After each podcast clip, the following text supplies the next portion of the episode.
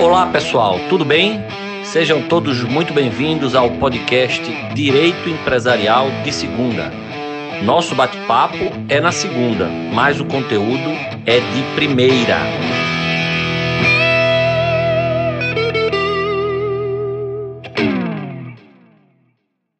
Olá pessoal, tudo bem? Vamos começar mais um episódio do nosso podcast Direito Empresarial de Segunda. E hoje, nesse episódio do podcast, eu tenho a honra e o prazer de contar com a ilustríssima presença da professora Cone Cesário. A professora Cone é advogada, é doutora em direito comercial, doutora em direito comercial, né, professora Cone? Lá, Exatamente. Pela PUC de São Paulo, portanto, é minha colega lá também, é, orientada pelo professor Fábio Lua Coelho, não é isso? Exato. Então, somos colegas da PUC e de orientador também. É, filhos, é... filhos da mesma cria.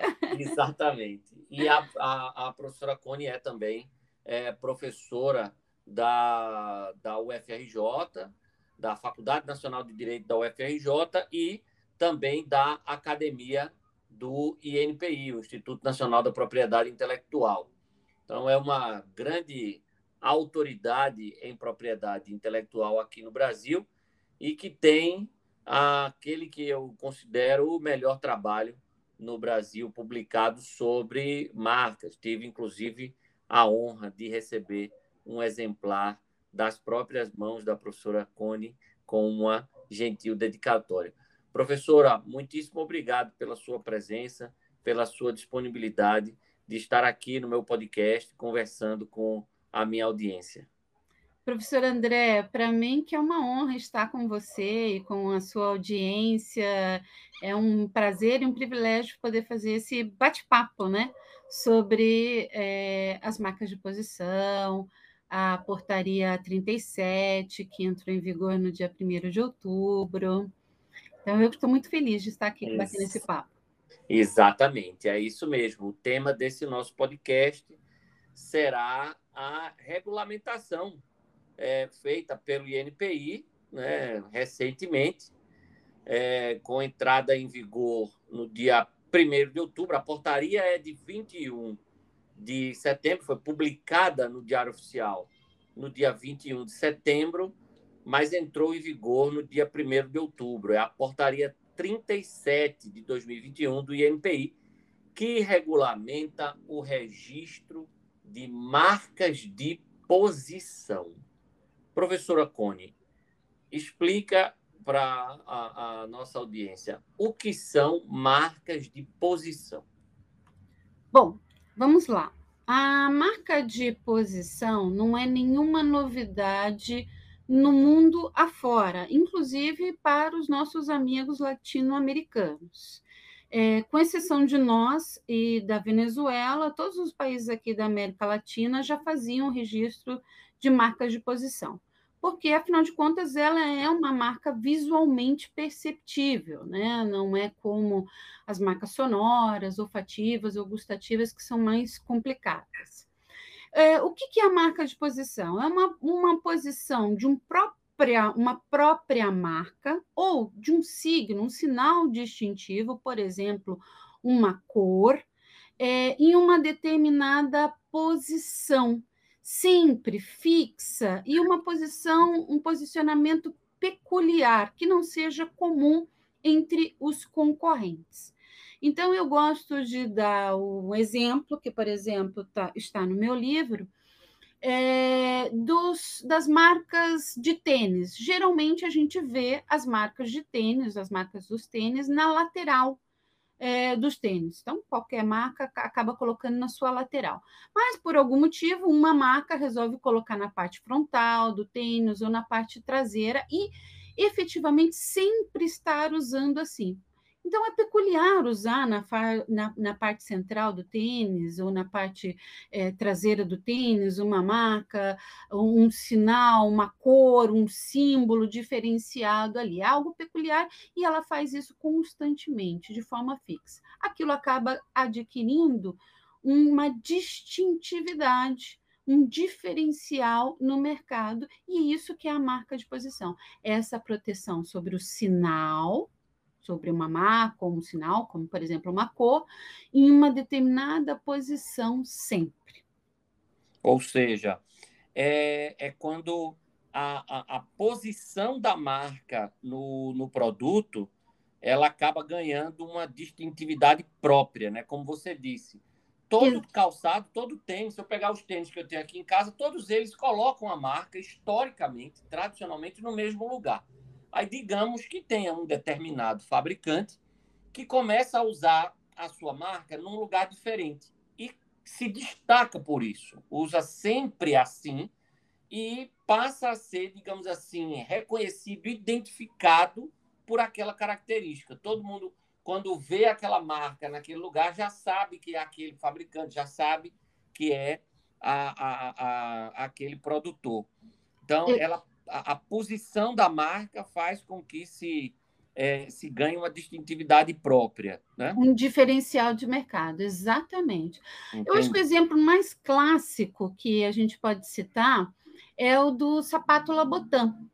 É, é um sapato de luxo, é, como tantos outros sapatos de luxo, como tantas outras marcas de luxo, mas ele criou um diferencial para si, que foi o uso do solado vermelho. Né? Então, sempre aquele sapato de salto bem alto, com o solado vermelho, um vermelho bem, bem forte, bem característico, há muito tempo utiliza daquela forma. Então, aquela cor vermelha posicionada no solado acabou se tornando um referencial desta marca, né, deste Labotan. Então, quando a gente vê, por exemplo, o famoso red carpet, né, das, da, do, do Oscar, Uhum. É, a gente vai lá ter várias atrizes desfilando com seus maravilhosos sapatos caríssimos, mas se nós vemos ali, de repente, um soladinho vermelho, a gente já vai saber que é um sapato Labotan.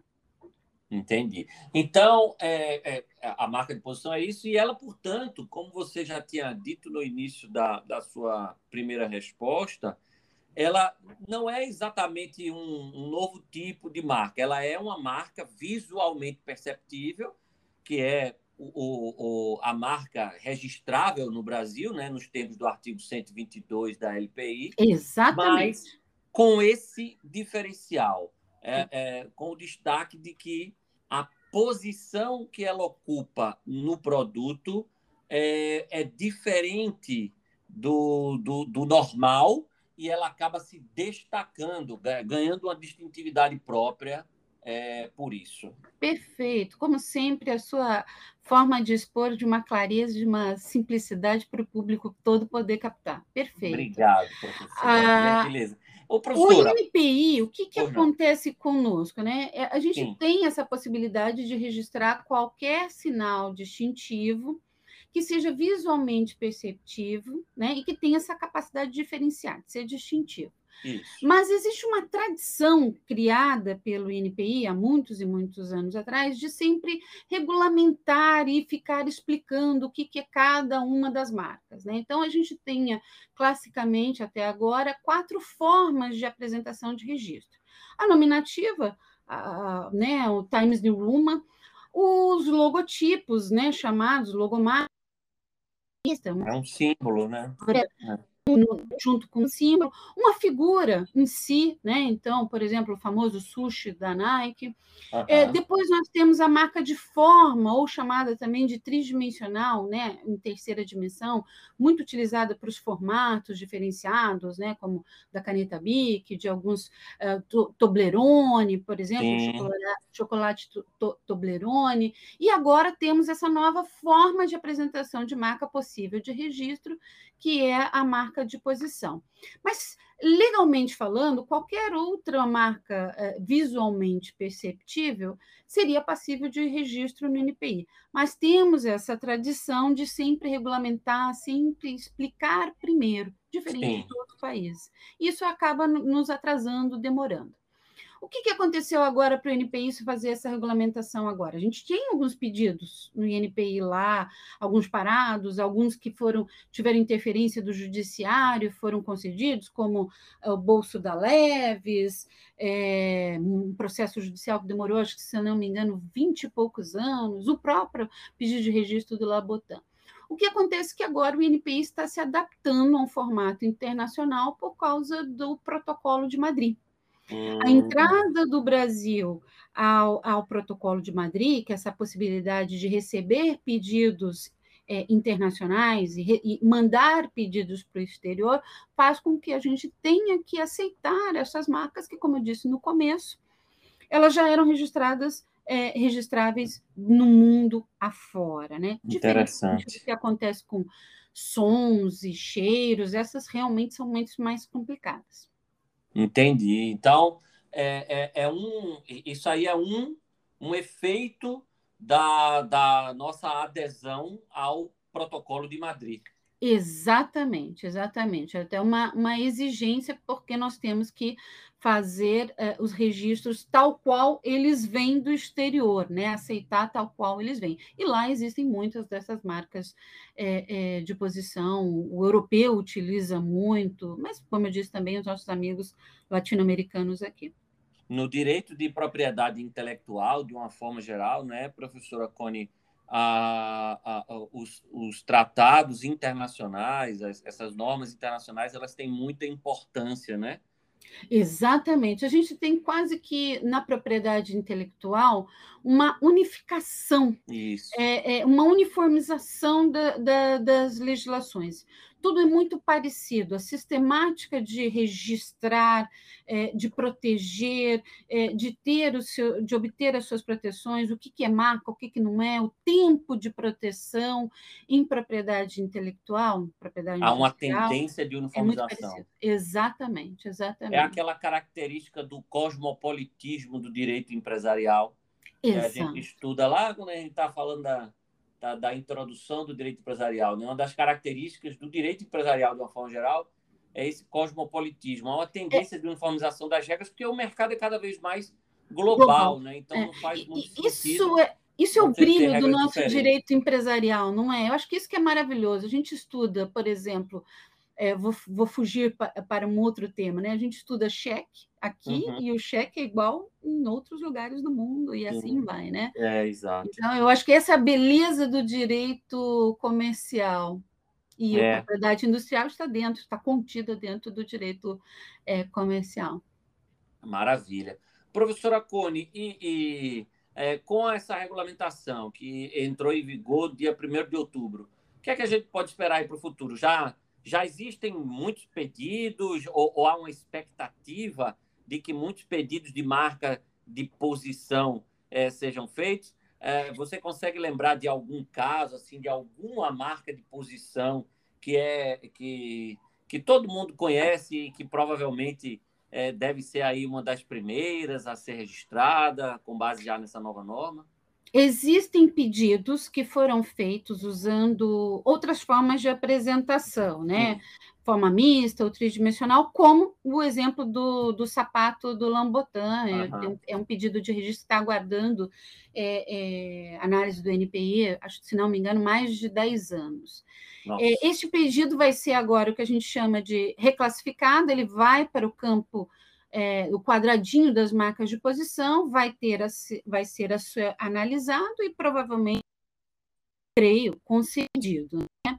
É, há em torno é, de mais ou menos umas 50 marcas é, nesta situação. Pode haver Nossa, mais. Muito, falando... Eu não sabia que eram tantas.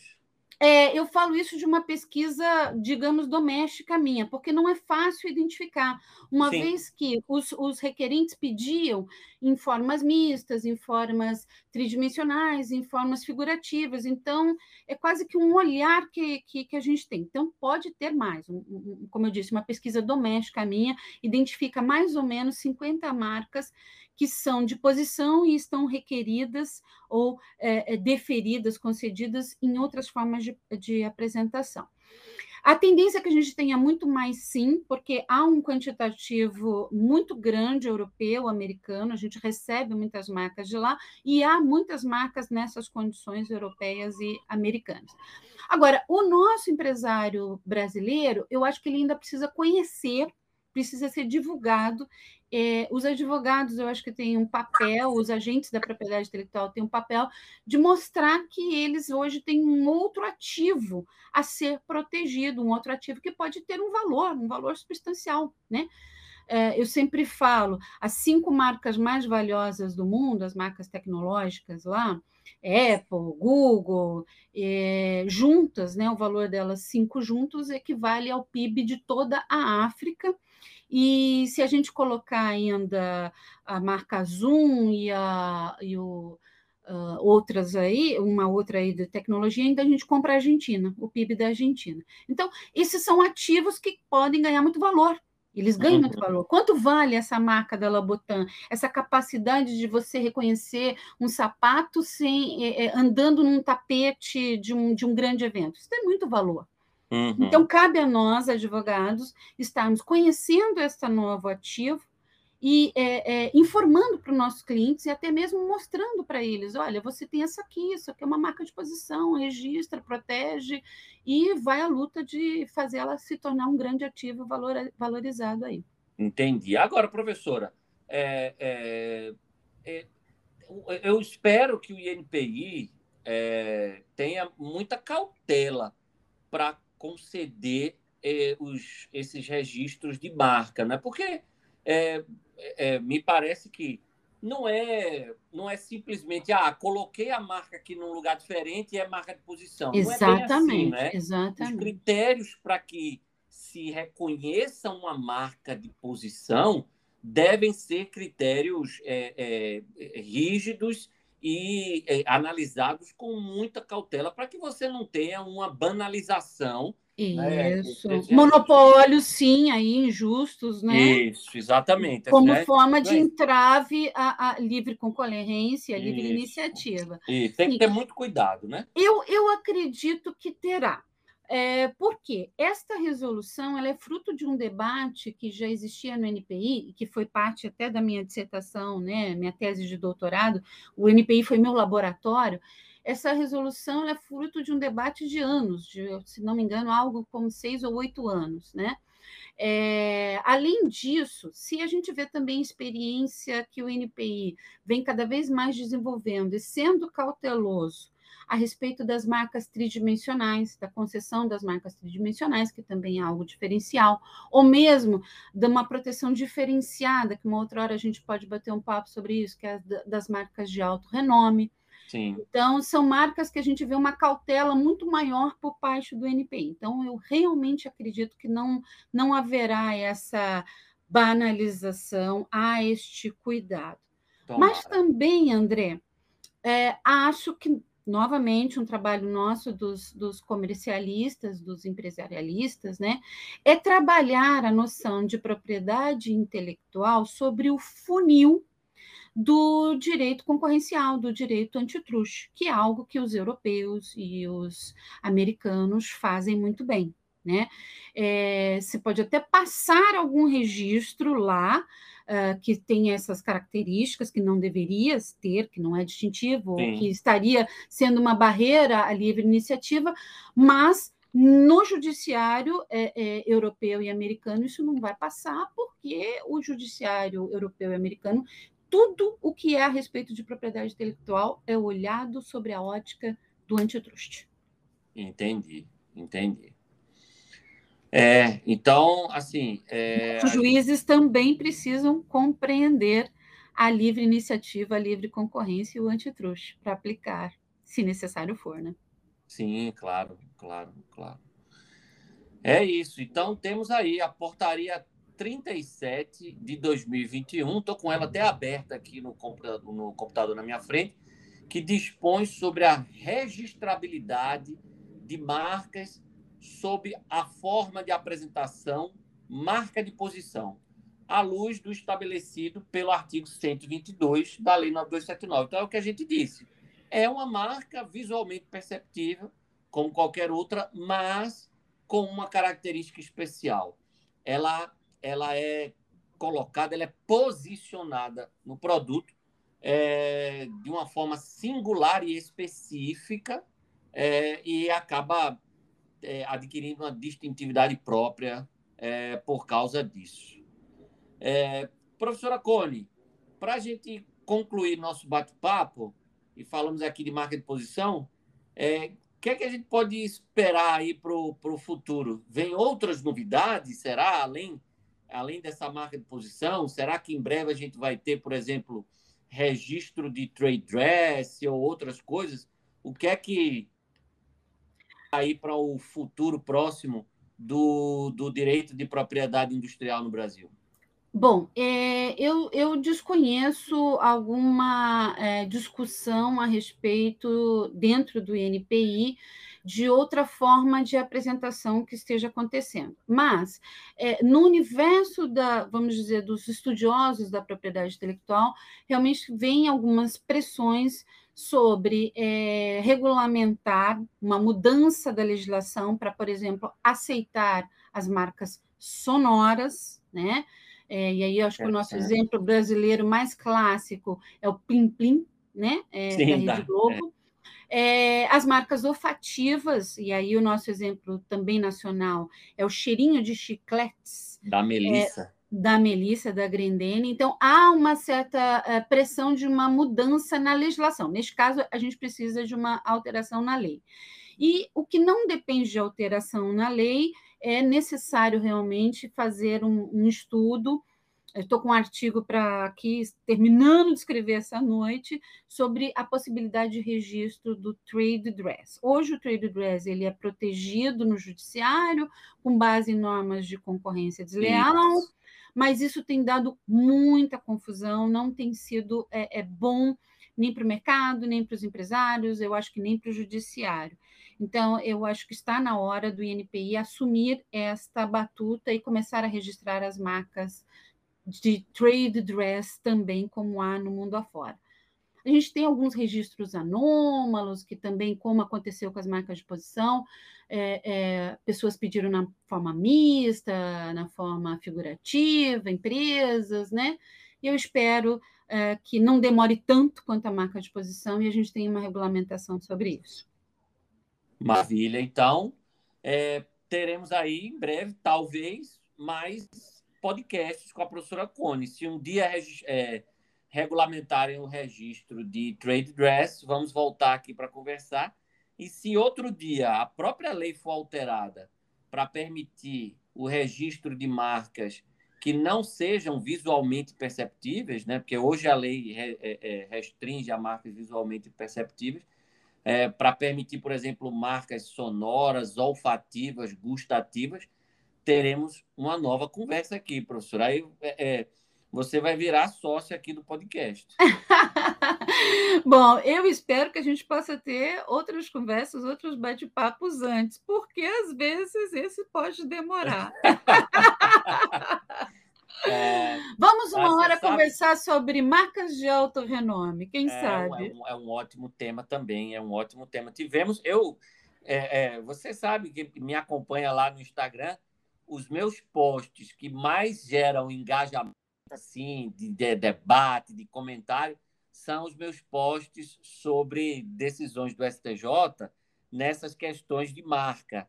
E eu comentei ontem é, o caso da Perdigão versus Perdigão. Uhum. A Perdigão, produto alimentício, né? a uhum. famosíssima uhum. marca Perdigão, hoje já reconhecida como marca de alto renome, e a Perdigão é, Calçados, Botinas Perdigão, que uhum. é de uma fábrica da cidade de Perdigão. Eu nem sabia que existia uma cidade chamada Perdigão, mas existe, é lá em Minas Gerais. E aí teve essa briga e o STJ decidiu, e eu comentei, foi o caso que o STJ disse o seguinte: olha, quando houve o pedido da marca Perdigão, da segunda marca, que é a marca de calçados, a primeira de alimentos ainda não tinha é, sido reconhecida como marca de alto renome. É fato. Então, é, deveria ter sido aplicado aí o princípio da especialidade. Houve uma discussão sobre teoria da diluição, mas o ministro Sanseverino ele falou que teoria da diluição ela foi positivada no Brasil por meio da regra que protege a marca de alto renome. Então, se não é marca de alto renome, não tem que discutir teoria da diluição. É, foi um, um, um, voto interessante dele, que merece aí ser analisado com cuidado e vamos ver a repercussão que vai ter para o futuro. É, Mas, enfim. Eu, eu confesso para você que ainda não consegui ler o voto e o julgamento, mas este é um assunto que também está dando bastante tá. discussão. Isso. A Natura também recentemente teve aí a convivência, mesmo com Naturaço. Isso, mesmo. Eu comentei também. Com alto renome. Então, a gente tem bastante para conversar. Que são excepcionalidades, é aquilo que a gente estava falando. Então, como são proteções excepcionais, o tratamento deve ser excepcional. E esses registros devem ser pensados de forma excepcional mesmo. Mas a gente é. um papo uma hora sobre isso. Maravilha. Professora Cone, muitíssimo obrigado pela sua presença é, pela sua participação aqui no meu podcast. Que tenhamos outras participações no futuro para tratar desses temas que interessam muito a quem gosta de direito empresarial. São geralmente discussões muito acaloradas e tem uma repercussão prática muito, uhum. é, muito fácil de, de, de, de, de visualizar. Então, por isso é. gera, gera essas discussões e é sempre bom ter um especialista aqui é, como a professora Cone para tratar desses assuntos. Muito obrigado, eu fiquei Sempre muito feliz. Sempre que você honrado. quiser. Eu adorei, foi a, a, a, minha estreia no universo dos podcasts. Adorei, ainda mais que, que maravilha. Você. Fico muito feliz. Pessoal, então assim nós concluímos mais um episódio do nosso podcast Direito Empresarial de Segunda. E vocês já sabem, o bate-papo é na segunda, mas o conteúdo é sempre de primeira. Muito obrigado e até o próximo episódio.